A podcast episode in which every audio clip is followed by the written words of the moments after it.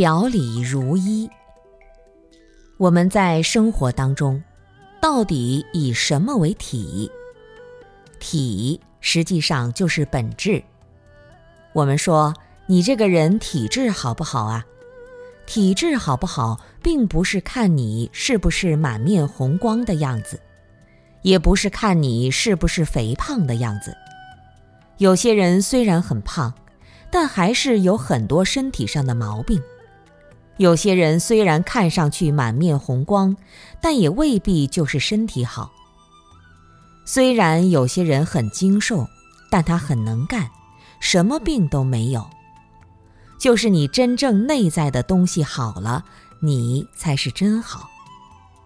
所以，一个人能不能获得幸福，是看他内心有没有幸福感，而不是看他外在的表面，更不是别人觉得他幸福不幸福。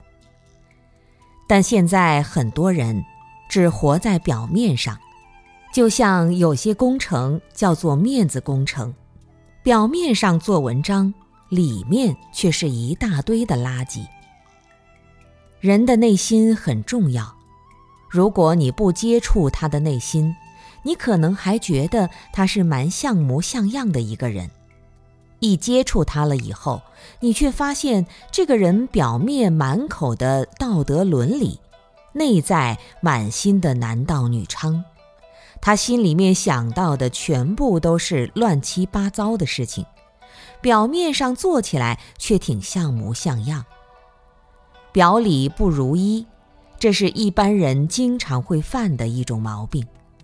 所以，我们自己在日常生活当中，应该做个表里如一、身心和谐的人。